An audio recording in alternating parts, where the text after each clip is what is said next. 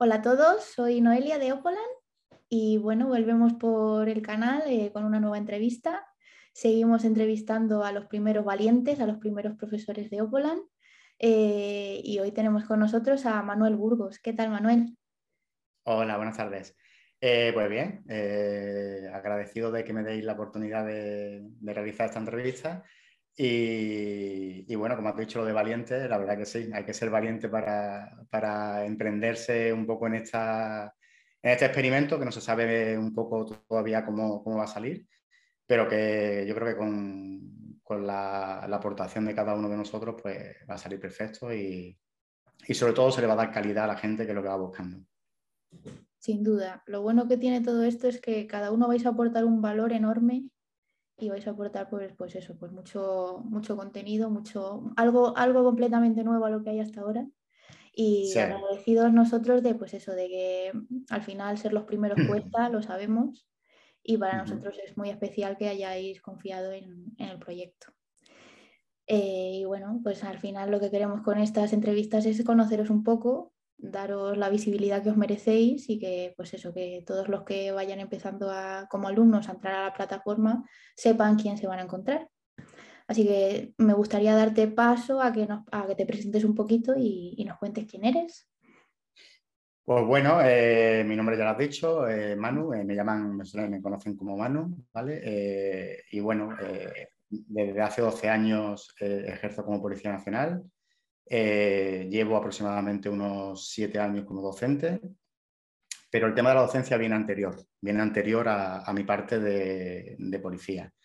Eh, yo en su momento estudié ciencias biológicas, soy licenciado en biología, y todo iba un poco enfocado al tema de la docencia, para dar clases de, de biología, geología. De hecho, hice el CAP, que eso existía antiguamente, a día de hoy no tiene ese nombre, era el curso de actitud pedagógica para poder dar clases. Y el segundo, ya son dos años, o eran dos años, y el segundo año ya eran directamente clases eh, presenciales y tú eras el, responsable de, ese curso. Ahí empezó mi, mi, vena un poco docente, ¿vale? por distintos motivos, sobre todo por distintos por motivos, en ese caso, en ese momento de, relación sentimental, eh, decidí que, bueno, que, que mi vida no quería estar como sabes, el tema de la docencia son muchos años por ahí dando vueltos de un, sitio para otro hasta que ya puedes irte y ubicarte en tu sitio, en tu sitio natural.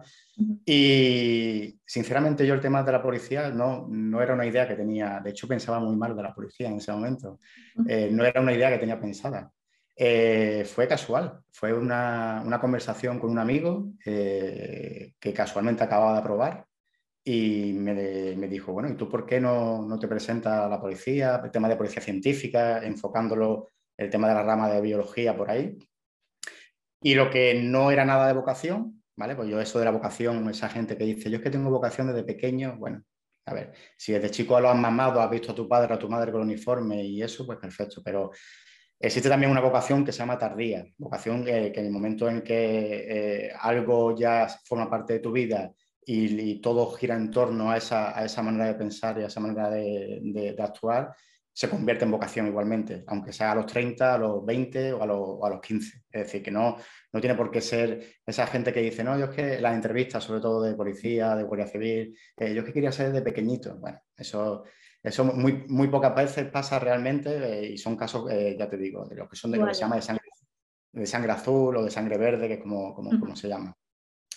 A partir de ahí, pues empecé a meterme en el mundillo de la oposición, a, informarme, no tenía ni idea de las pruebas que había, de cómo iba la oposición y eso es lo que yo le, primero a, los, futuros opositores, es lo que le, les pediría primero, que antes de meterse en una posición, independientemente del tipo de posición que sea, Guardia Civil, Policía Nacional, Bomberos, etcétera, etcétera, primero miren qué requisitos piden y miren qué pruebas hay, porque hay que ser realistas y hay veces que uno sabe si puede o no puede eh, por el tipo de prueba que te, vas a enfrentar. ¿vale?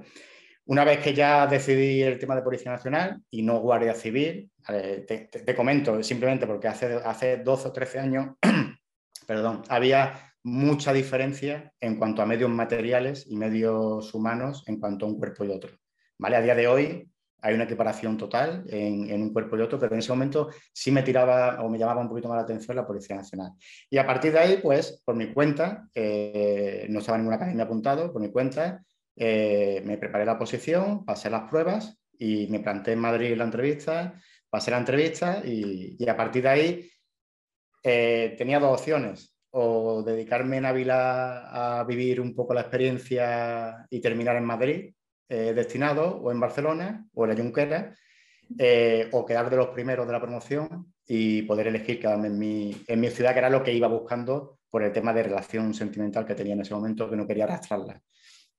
Quedé de los primeros y, pude quedarme en la provincia, en Málaga, que es donde, donde resido, y, hasta, hasta el día de hoy, 12 años, y la verdad que muy bien. No me arrepiento de nada y de hecho la idea, la idea posteriormente de justamente entrar, mi idea siempre ha sido enfocar luego el tema policial con el tema docente, que era realmente lo que, lo que, lo que siempre he querido y, lo que, y la espinita clavada que tenía una vez que lo, dejé en su momento. Hoy por hoy lo has conseguido. Sí, sí, la verdad que sí. Esto es como los entrenadores de fútbol. Empecé dando clases particulares que iba casa por casa. Eh, en un mismo día podía dar cuatro o cinco horas de lección eh, a cuatro o cinco personas diferentes en su casa. Eh, imagínate eh, la, voz como lo terminaba yo al día, es fatal, el tiempo que echaba. luego empecé a hacerme un poquito de nombre dentro de lo que es la, oposición de Guardia Civil y de Policía Nacional en, aquí, en, la provincia de Málaga. Empecé a, a, reunir grupitos en mi casa, a grupitos, hacía grupitos, y eh, desde hace ya un tiempo pues di el, salto para ya crear un poco lo que es la, academia que dirijo actualmente y soy parte activa, muy activa de la parte de docente, de profesorado y la verdad que muy bien. Una academia que se llama V Formación y que estamos instalados en, Málaga Capital y somos especialistas en, Policía Nacional y en escala básica y la escala básica de cabo y guardia de la, de la Guardia Civil. Y teniendo la academia, como dices, ¿cómo, cómo te has animado a también participar e involucrarte en Opolan?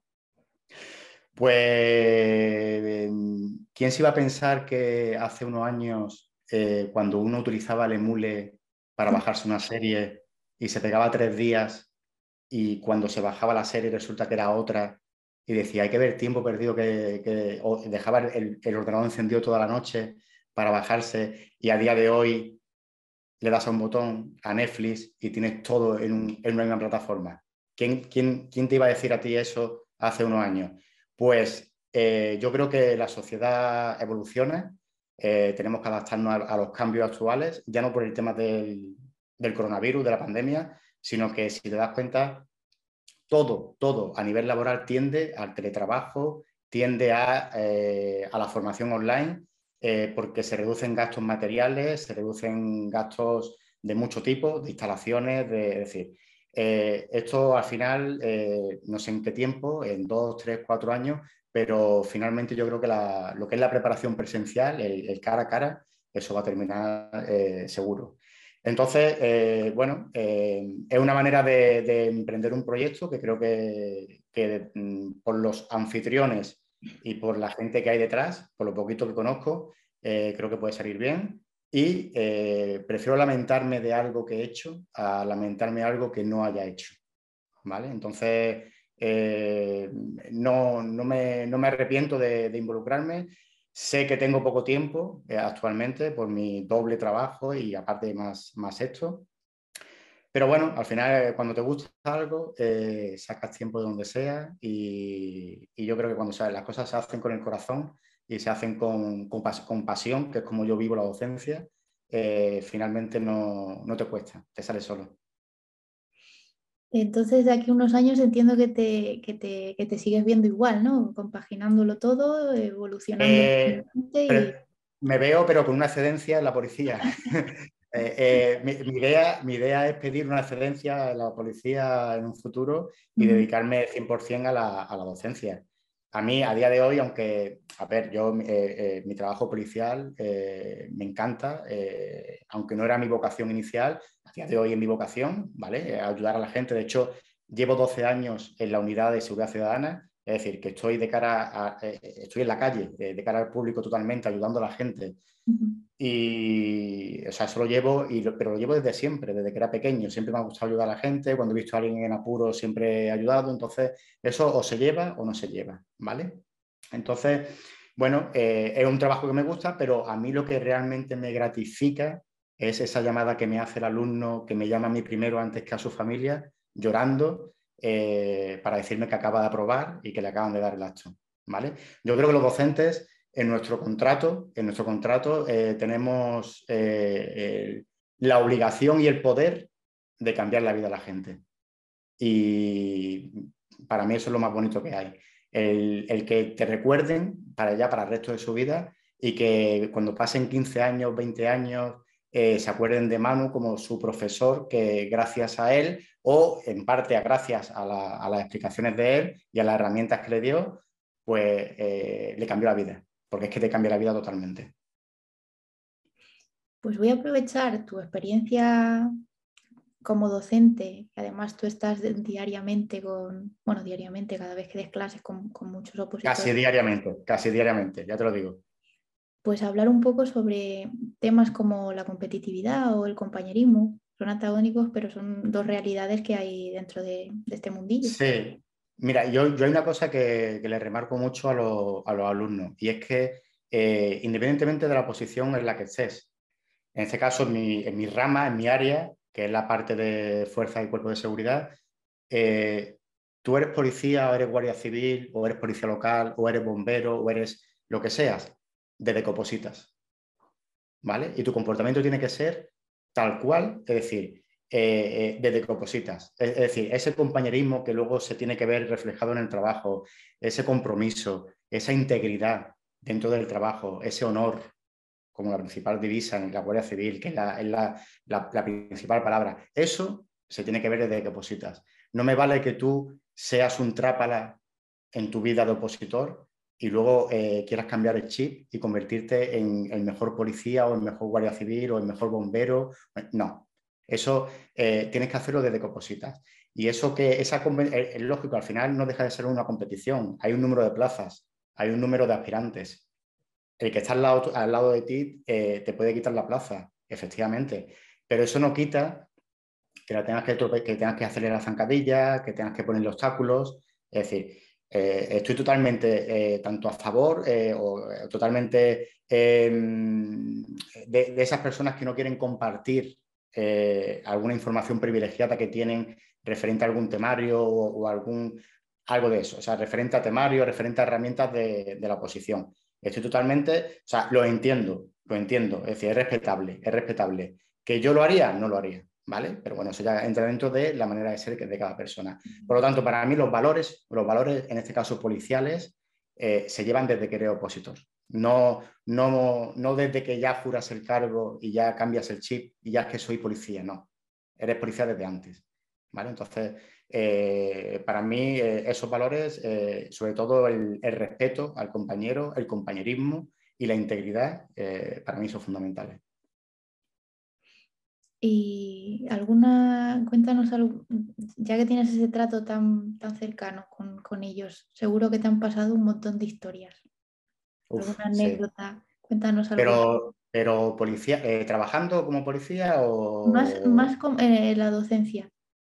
Bueno, la docencia, eh, anécdotas graciosas, muchísimas, pero porque, porque yo en las clases eh, me gusta mucho eh, meter mi, parte profesional, mi, parte, mis experiencias profesionales y, claro, hay algunas cosas, algunas cosas que son muy graciosas, ¿vale? Lo que pasa es que como sabes, pues bueno, está el secreto profesional dentro de los principios básicos de actuación, que es el secreto profesional, con lógico no voy a contar cosas profesionales en, aquí. Pero eh, sí me pasó una cosa curiosa en cuanto al tema de clases y fue un día que mm, una, una persona que estaba interesada en darle clase, en que le diera clase, eh, referente a Policía Nacional. Eh, me llamó por teléfono y eh, bueno, me pilló el típico momento que te pilla atareado haciendo cosas y, ya sabes que los hombres dos cosas a la vez no. Es decir, lo has dicho tú, no yo, ¿eh?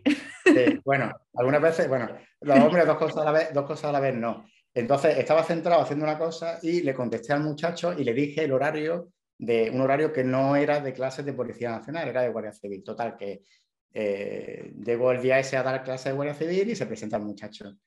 Eh, se presenta, dice, hola, soy no sé quién, no sé cuánto, que habla contigo por teléfono, y sí, entra, pasa, no sé qué, no sé cuánto. Y claro, en el proyector, en la pantalla, en la pizarra, lo que se veía era eh, temario y ponía Guardia Civil.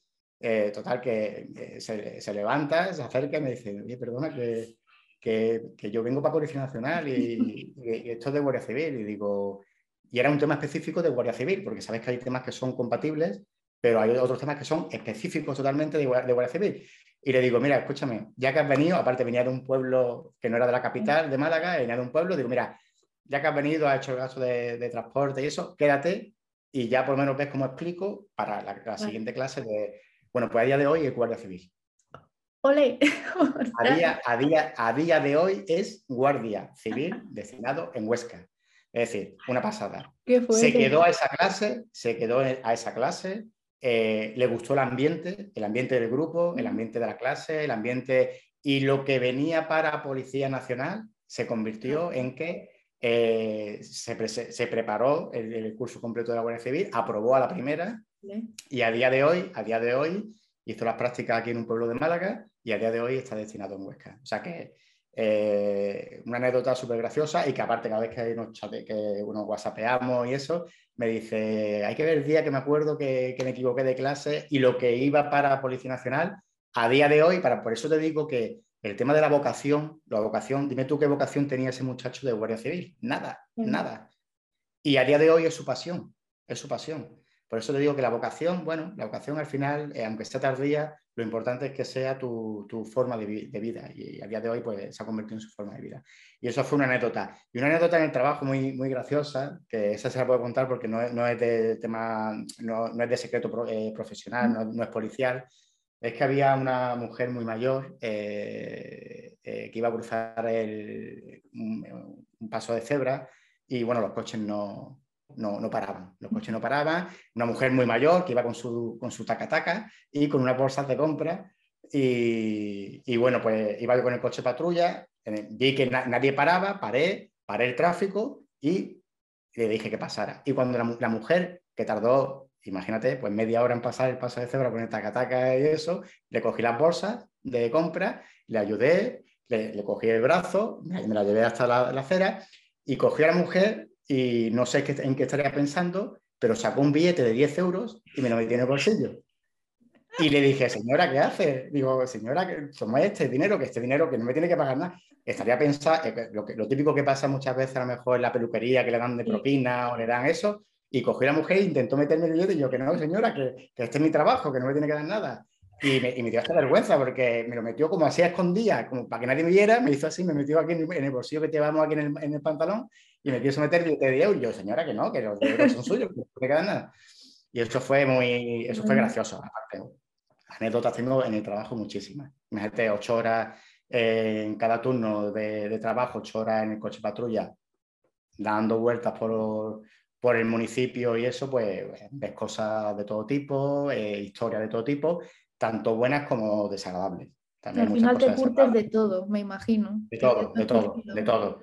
De todo. Por eso cuando mm, la gente se presenta, se piensa que todo es, es bonito, ¿vale? Que dicen, no, es que voy a ser funcionario de carrera, voy a cobrar todos los días 28, voy a, voy a tener una estabilidad laboral, voy a tener una serie de permisos, licencias, etcétera, etcétera, que sí, que está muy bien. Pero cuando hay un muerto, eh, también tenemos que ir nosotros. Cuando hay una desgracia, tenemos que ir nosotros. Eh, es decir, que nos comemos muchas cosas que, hay gente que no está capacitada a lo mejor para sobrellevar eso. Entonces, eh, tienes que saber mucho desconectar, desconectar eh, lo que es la parte profesional y luego cuando llegas a casa y no, dar vueltas y no pensar en ciertas cosas que, has visto hace, hace poco y ves el sufrimiento de, la gente. Entonces, es lo, yo creo que es la parte fea la parte fea de, este trabajo. ¿Y alguna recomendación concreta para gestionar ese tipo de, situaciones? Eh, a ver, mm, primero ser fuerte de mente, ¿vale? Mm, por eso eh, en, nuestro colectivo, tanto en Guardia Civil y Policía Nacional, hay un índice de suicidio muy grande, ¿vale? Lo sabrás. De hecho, hay, una lacra que, estamos luchando contra ellos para que haya gabinetes psicológicos, etcétera, etcétera. Pero porque hay gente que no sabe diferenciar muy bien o no desconecta eh, eh, esa, parte, esa parte laboral de la parte familiar, ¿vale? Y es, muy, es un poco triste, un poco, es, duro eh, haber estado mejor cuatro horas con un cuerpo eh, fallecido en la calle y luego llegar a tu casa y estar con la buena cara delante de tu pareja, delante de... es un poco difícil. ¿Por qué? Porque, porque te vienen imágenes, te vienen... Y, y sobre todo porque has visto la tristeza y el dolor de, de gente y tú tienes que estar ahí aguantando el tipo, Y muchas veces incluso quedando como de malo, porque tienes que mantener el cordón policial, nadie puede tocar el cuerpo, nadie puede pasar, etcétera, etcétera. Entonces, eh, es duro, es duro, no, no es todo tan bonito como parece. Eh, y, en Guardia Civil pasa igual, en Bombero ni te cuento, eh, las brutalidades que tienen que, que, pasar. Es decir, que cada trabajo tiene sus cosas buenas sus cosas malas. ¿Y qué recomiendo? Pues primero que ser fuerte de mente, ser realista eh, intentar desconectar a base de deporte, a base de hacer otro tipo de tareas, de, actividades que, complementen y que no sea solamente ese ámbito laboral y ese ámbito eh, doméstico, sino que te relaciones con gente, amigos, eh, hagas deporte, etcétera, etcétera. Yo creo que es la mejor forma. Te quería preguntar, es relacionado, con cómo afrontabas tú, es un tema muy recurrente que, yo, que seguramente has visto en otras entrevistas, que es el tema del estrés, la ansiedad, que al final consideramos que es algo que no se le presta mucha atención y siempre nos gusta destacar, por al menos dar diferentes puntos de vista de cómo afrontarlo. Eh, ¿Cómo lo hacías tú? ¿Tenías alguna técnica en concreto? ¿Qué, qué eh, no, yo en mi época yo es que soy del 80, ¿vale? en mi época... venga. No, en mi época eso de yoga, eso de meditación, eso de...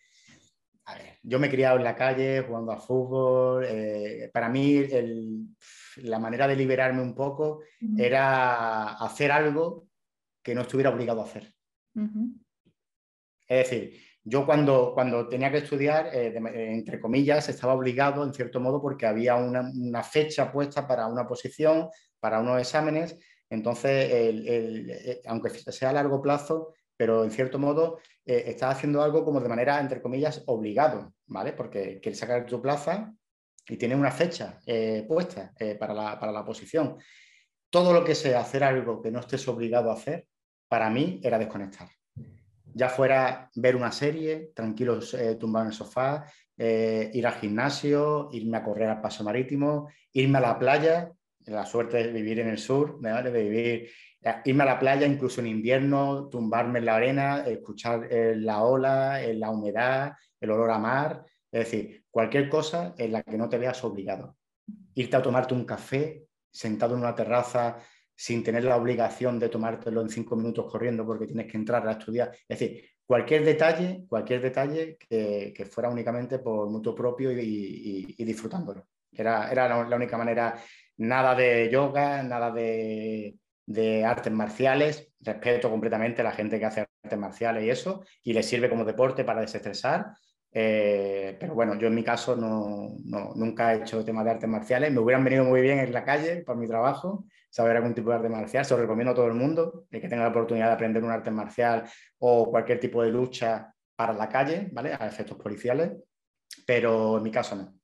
En mi caso, eh, yo es que creo que también un poco cómo te han criado y la, la, educación que has tenido. Y yo desde pequeño, eh, mi padre me ha inculcado mucho una metodología de estudio y entonces pues no, nunca he estado como obligado a, estudiar, siempre sabía perfectamente, tenía una buena planificación, siempre he sabido planificarme, que para mí es lo fundamental de un opositor, una buena planificación, ¿vale? Porque si no, vas como pollo sin cabeza y te puedes tirar tres o cuatro años y no apruebas.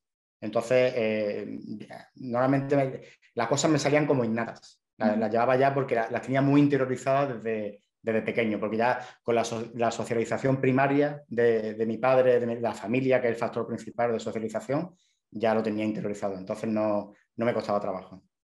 Y ya que hablas de planificación, de organización, ¿cuál era tu, tu planificación?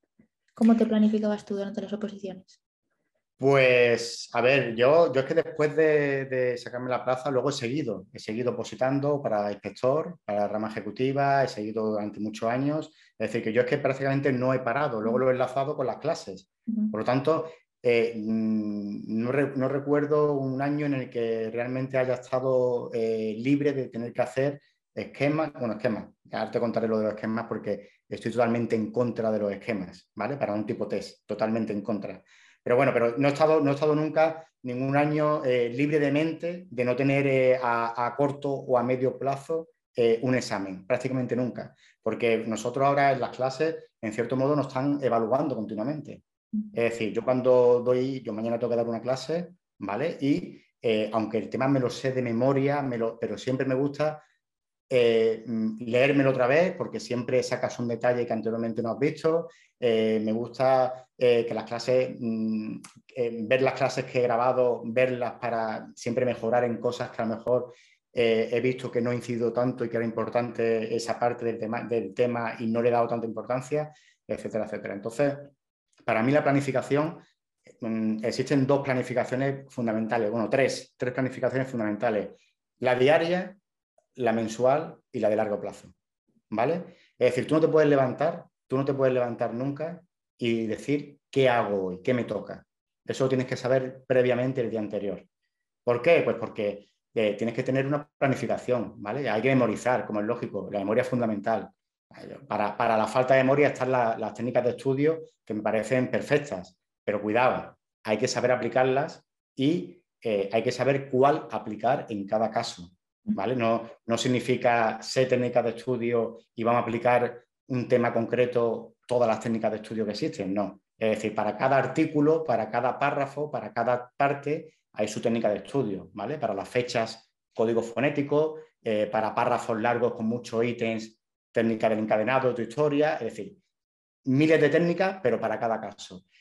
La planificación diaria, fundamental acostarte sabiendo lo que vas a hacer el día siguiente. Es decir, según los repasos estratégicos, que para mí es fundamental la curva del olvido, tengo que repasarme, me toca, lo primero que me toca es repasarme el tema que cumple la semana desde que lo memoricé. A partir de ahí, la siguiente parte del día lo complemento con avanzo en otra parte del temario y cuando quiero descansar, meto o metería cualquier ejercicio que la mente no requiere tanta eh, concentración, ortografía, eh, inglés, en el caso de la Guardia Civil, algún psicotécnico siempre a primera hora del día, porque la mente está más fresca, etcétera, etcétera. De ahí, una vez que empieza a memorizar, ya la misma curva del olvido te va planificando las semanas continuas.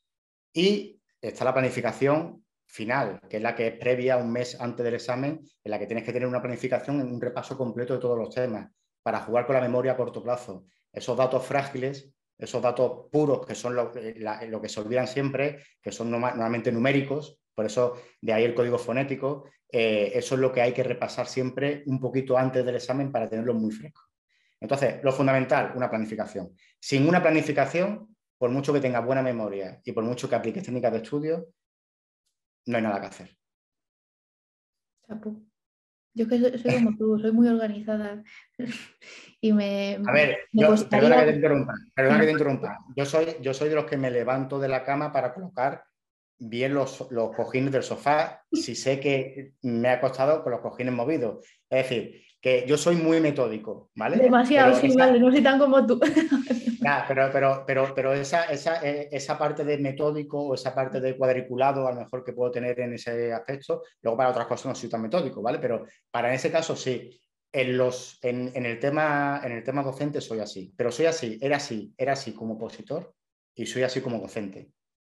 Es decir, yo las clases me gusta tenerlas muy estructuradas, eh, me gusta tener el material muy bien elaborado, muy redactado, eh, que sea de calidad, porque si no, para eso no lo pongo. Eh, ya te digo, aunque el, tema lo haya dado 20 veces, me gusta leérmelo siempre previamente para jugar con la memoria a corto plazo. Y una cosa fundamental es el dinamismo en las clases. Es decir, las clases no tienen que ser, es como si esta entrevista siempre fuera lineal y con el mismo tono, eh, al final la gente se aburre. Date cuenta que son clases de, son cursos intensivos de cuatro o cinco horas, la gente empieza a bostezar. Entonces tienes que hacer cambios de sonido, cambios de ruido, meter alguna, algún chiste, alguna anécdota, de manera que eh, la persona abre los ojos, se enciende, se ilumina y, eh, y claro, se activa, se activa. Así que voy a tener que eh, contarte alguna historia, algún chiste para que te active, porque estás quedando dormida. No, no, si estoy perfectamente, te estoy atendiendo. Estoy pensando en la siguiente pregunta. Porque me gustaría acabar la entrevista con que nos contaras un poco, pues que se van a empezar a encontrar tú y yo la plataforma y demás, pero antes de ello, eh, como creo que tienes muy buenas opiniones que ofrecer y me gustaría que nos contaras cuáles serían las recomendaciones que tú darías a un principiante, a un opositor principiante en esos inicios. ¿Qué tiene que tener en cuenta? Pues mira, eh, para mí fundamental, fundamental, saber dónde se va, o sea, eh, primero saber dónde, en qué oposición se va a meter. Fundamental. ¿Vale? Porque es que hay gente que no sabe ni dónde se está metiendo. Y esos son los alumnos que te duran un mes. Porque cuando vienen a clase una semana, se dan cuenta realmente el nivel de estudio que cada vez es mayor, porque el nivel cada vez, cada vez es más alto, el nivel lo ponen los opositores. Los opositores, yo me acuerdo cuando aprobé hace, hace 12 años, hubo un momento que nos, preguntaron que levantáramos la mano los que éramos licenciados en alguna carrera universitaria y fuimos el 20 o el 30%. A día de hoy, la gente que viene, la gente que viene eh, de prácticas a mi comisaría son todos licenciados, ingenieros, eh, es decir, el nivel de la oposición no tiene nada que ver con el nivel anterior.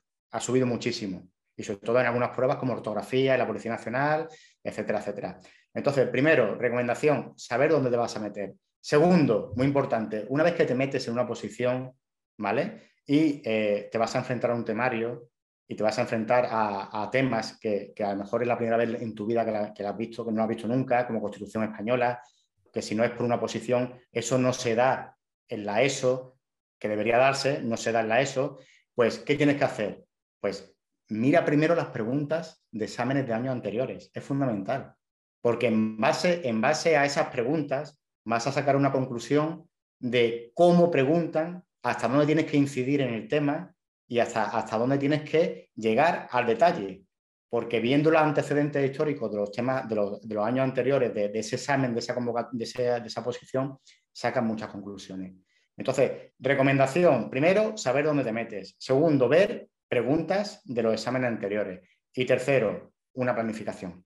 Si no tienes una planificación y una rutina y, sobre todo una, metodología de estudio, estás completamente perdido. Y otra cosa importante también, la motivación.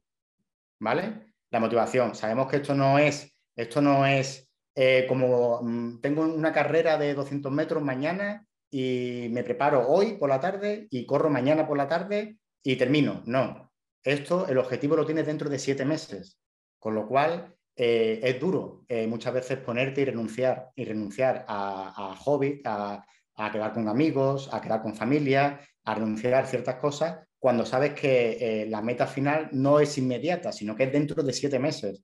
¿Qué es lo que pasa? Que lo vas dejando, lo vas dejando y pestañeas y estás en Navidades. Pestañeas estás en Semana Santa y vuelve a pestañear y estás haciendo los exámenes.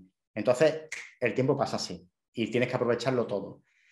Cada uno tiene sus circunstancias personales, hay gente con familia, gente con niños, gente con trabajo que está trabajando, pero lo que sí es verdad que si quieres sacar tu plaza, tienes que saber que tienes que dedicarle siempre algo de tiempo, algo de calidad, de, tiempo de calidad.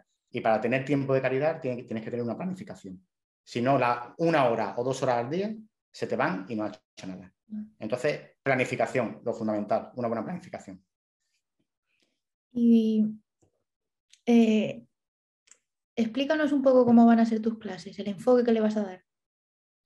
Bueno, pues mis clases espero que, eh, espero que sean, pues, como estoy acostumbrado a darlas en, directo, eh, clases divertidas, clases amenas, clases muy, muy al detalle. esto es como el que ya ha pasado por un bosque y, sabes dónde están las trampas y te va diciendo, ten cuidado, ten cuidado que esa rama se va a caer, ten cuidado que, esa ardilla te puede pegar un bocadito, ten cuidado, pues exactamente igual. O sea, yo explico la Constitución y sé perfectamente, sé perfectamente qué palabra o qué artículo, si quieren hacerte daño, te van a poner esa pregunta. Y sé dónde, dónde la gente se suele equivocar. ¿Por qué? Porque me he equivocado yo antes. Y como me he equivocado yo y me he caído yo y me he hecho daño yo, aunque siempre se dice que el ser humano se tropieza dos veces siempre con la misma piedra, pero yo ya le digo de antemano al alumno eh, dónde está o dónde puede estar el posible, la, posible... Yo, eh, si ves un, vídeo mío de clase, estoy continuamente haciendo o incidiendo en pregunta de examen.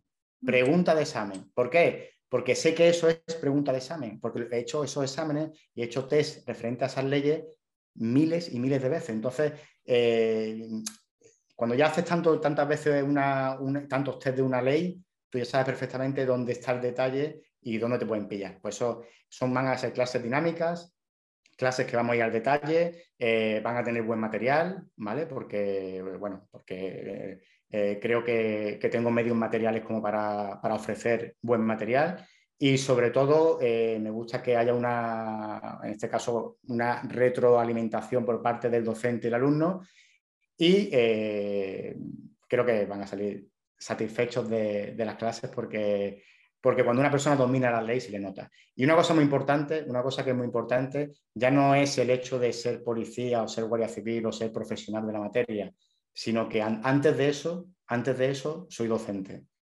¿Vale? Entonces, eh, una cosa es saber de una cosa y otra cosa es saber transmitirlo. Y yo creo que es lo fundamental. Hay gente que no sabe tanto, pero tiene un don en la transmisión que parece que el tío sabe mucho más de lo que realmente sabe y es capaz de eh, eh, transmitirte una serie de conceptos sin realmente él mismo saber lo que está diciendo. Y al contrario, ¿vale? Pues en este caso yo creo que esa parte de docente la tengo, eh, tengo mi preparación, tengo mi, trayectoria profesional y por, ese, por esa parte no, van a tener problemas. Y ya sabes, ¿nos, ¿nos desvelarías ya algún tema que tengas pensado subir a la plataforma o todavía nos vas a hacer esperar? Eh, a ver, eh, depende, depende un poco del, primero de los temas que, se puedan, es decir, de las leyes que se puedan dar o se puedan eh, introducir ya. Dependiendo, ya sabemos que hay leyes que son comunes, dependiendo de la, oposición que se active inicialmente, porque supongo que irá por oposiciones, ¿vale? Aunque luego haya leyes, genéricas. lo puedo desvelar yo. Pensé que ya habíamos hablado de este tema, pensé que ya, pensé que ya era. No, no, de, de y así te cuento yo. Vamos a empezar abriendo administrativo del Estado y auxiliar administrativo del Estado. Consideramos que hay varias, eh, varios temas comunes, como, como, tú estabas comentando, que van a permitir, pues eso, que diferentes opositores eh, de diferentes oposiciones pues puedan, puedan dar estos temas. Violencia de género, pues la constitución. Constitución, la 39 y 40 barra 2015, que también entrará. Es decir, hay, hay leyes, todas las que sean leyes comunes, que sean de ámbito en el que yo estoy especializado, pues como es lógico, eh, empezaré a, realizar material de calidad para, la gente. Que la gente una vez que se conecte a Opolan, eh, primero se conecte con ganas, con ilusión, que igual que cuando uno se conecta a Netflix, que sabe que, bueno, que, si no le gusta una serie va a tener otra y tiene, tiene variedad, tiene variedad, es lo, que se pretende con Opolan, que si, bueno, pues no te cae muy bien este profesor, pues bueno, pues tienes la opción de otro, y si no, otro, ¿vale? Y, puedes ver la misma clase o el mismo tema visto desde distintos puntos de vista. Y muchas veces eh, lo que un profesor no te da el truco o no te incide en cierta parte, a lo mejor llega otro profesor que sí te incide en esa parte y al final vas complementando. Es una manera, yo creo que de eh, ver la misma película, pero vista o contada por, distintas personas. Con lo cual, eh, al final la conclusión que sacas o lo que tú recibes, el mensaje que recibes, yo creo que es de más, de más calidad. ¿vale? Sin duda. Y ya para terminar, una pregunta, bueno, no es una pregunta, sino ¿qué le dirías a tus, a tus futuros alumnos? Un mensaje que le quieras lanzar a, a quien te esté viendo y te vaya a ver en Opola? Pues le diría que, a ver, mm, que si realmente su objetivo, realmente su objetivo, y independientemente de la circunstancia personal que tenga a día de hoy, pero si su objetivo o su ilusión es eh, hacer algún tipo de oposición referente a, las que estamos diciendo, eh, que no se quede con esas ganas y con esa incertidumbre y que pasen los años, como me he encontrado con algunas personas ya mayores que me han dicho, eh, en mi época me hubiera gustado ser, me hubiera gustado ser, no lo intenté, ¿vale? Por distintos motivos. que el momento es el ahora, ¿vale? El momento es el ahora. Y al final los límites siempre te lo vas a poner tú. Tú eres el que te marca las metas, ¿vale? Y lo único que yo, en mi caso, eh, le pediría que eh, me dieran la confianza de ayudarles a llegar al acto y que seguro que con el lema que siempre digo, sacrificio, sudor y sueños, al final se consiguen las cosas. Pero eso sí, hay que poner de la parte de uno, si no, aquí no te regalan nada y cada vez hay más competencia. Pero lo que he dicho al principio de la entrevista, prefiero lamentarme de algo que no he conseguido a eh, lamentarme de algo que no he intentado. Así que yo creo que el momento es el ahora. ¿Y el ahora por qué? Pues lo hemos visto en este último año. Llega una pandemia y gente fuera del trabajo, hay reducción de personal en, en muchos trabajos, de empresas privadas, etcétera, etcétera. Una vez que te sacas tu plaza de funcionario de carrera, eh, ya puede haber una pandemia, ya puede haber ya un tsunami o puede venir la lava de, donde, de allí de La Palma, que no te van a quitar tu plaza a no ser que haya una suspensión de empleo y sueldo o una, una separación de, de servicio, que son ya casos extremos. Pero que el momento es el ahora y el ahora es Opolan. Así de claro. Ole, el ahora es Opolan, me ha gustado. Te lo voy a robar. Atreveos, esa también es una buena. Atreveos. Siempre, siempre hay que atreverse. Siempre hay, no hay que lamentarse por algo que no se haya intentado. Nunca, nunca. Si te lamentas, bueno, la gente se equivoca, ¿vale? Hay gente que se apunta, eh, dura un mes y se va. Se da cuenta realmente lo que, lo que es. Pero me gusta porque así, pero me gusta porque así luego, cuando te ven, cuando te ven trabajando, valoran más tu trabajo y valoran más el esfuerzo que has hecho para llegar hasta ahí. Porque hay gente que piensa que el hecho de ser bombero, guardia civil, policía nacional, eso lo regalan o lo regalaban. Y no es así. Entonces, cuando ven la realidad y ven lo que hay que estudiar, lo que hay que sacrificar, ¿vale? La territorialidad. Muchas veces tienes que irte de tu, de tu municipio, tienes que, irte, dejar la familia, la, turnicidad, la nocturnidad, trabajar de noche. Es decir, todo el mundo no está preparado para eso. Todo eso hay que sacrificarlo. Pues esa gente me gusta que sufra en ese, en ese aspecto para que vea realmente lo que ese guardia civil o ese policía que en ese momento están mirando ha tenido que pasar o ha pasado para llegar hasta llevar ese uniforme. Sin duda hay un sacrificio detrás que, no somos conscientes. Sí, bueno, que según, que según, la, según la ley orgánica de la Fuerza de Cuerpo de Seguridad, la 2 86, todo eso va englobado en la remuneración. Bueno. Todo eso, todo eso. No todo es dinero ya, ya, ya. No, no ni, tampoco está bien pagado, como te digo yo que tampoco está bien pagado para todo lo que se sacrifica. Pero bueno, eso, eso es una pequeña parte. Es más la gratificación personal de, conseguirlo, de, tener tu plaza y de alcanzar tu objetivo, que al final es lo que, es lo que se trata. ¿Vale? Y otra cosa importante que no he dicho antes, eh, hablando de los objetivos, en el tema de planificación. Muy importante, muy importante la planificación, ¿vale? al ser una planificación a largo plazo, en trayecto que es de larga distancia, de a siete meses, tienes que ir marcándote pequeños objetivos, ¿vale? Pequeños, pero pequeños objetivos que sean factibles. Es decir, no me voy a marcar que en el día de hoy me voy a estudiar la Constitución española entera, porque eso es inviable. Pequeños objetivos y de esa manera me voy recompensando y va habiendo una retroalimentación y voy ganando en confianza. Es muy importante. Es como cuando tengo un tema, un tema de 150 páginas, que es lo lógico, lo ideal lo separo en temitas. Exacto, temitas. Y voy, y voy poniendo pequeños objetivos de esos temitas. Y mentalmente me voy, me voy eh, abasteciendo de, esa retroalimentación y de ese positivismo. Y el siguiente temita que cojo de ese tema lo cojo con más ganas. Y voy cumpliendo objetivos. Fundamental en la planificación, eh, marcándote pequeños objetivos. ¿vale? Aunque el examen sea dentro de siete meses, es fundamental. Qué buen aporte. Pues nada, ya con esto estaría todo, ya te dejo tranquilo. Ha sido un placer, Manu, la verdad, tenerte. Estaba, estaba preparando el tema de protección de datos, o sea que tampoco. que bueno, que esperemos que no sea la última. Quedaremos más adelante ya para hacer entrevistas más específicas, algún tema, alguna cuestión en concreto que, quieras contarnos. Que hay Cuando queráis. ideas por ahí que no voy a desvelar todavía, pero tenemos muchas ideas para el canal y estaremos encantados de que, de que quieras participar. Será un placer. Ya os he dicho que el proyecto me parece súper atractivo eh, lo poco que conozco a los, a la, digamos, a la gente que lo, organiza, lo dirige y los anfitriones, eh, me dan la fiabilidad, si no, no me metería en otro embolado porque ya bastante tengo. Pero ya te lo he dicho, creo que la sociedad evoluciona, eh, igual que, que el, sistema político de un país es reflejo de la sociedad. En este caso, la formación y la, en el tema de, de las oposiciones eh, creo que va a cambiar. Tiene que cambiar. Tiene, que cambiar. Es inviable, es inviable, el, método actual es inviable.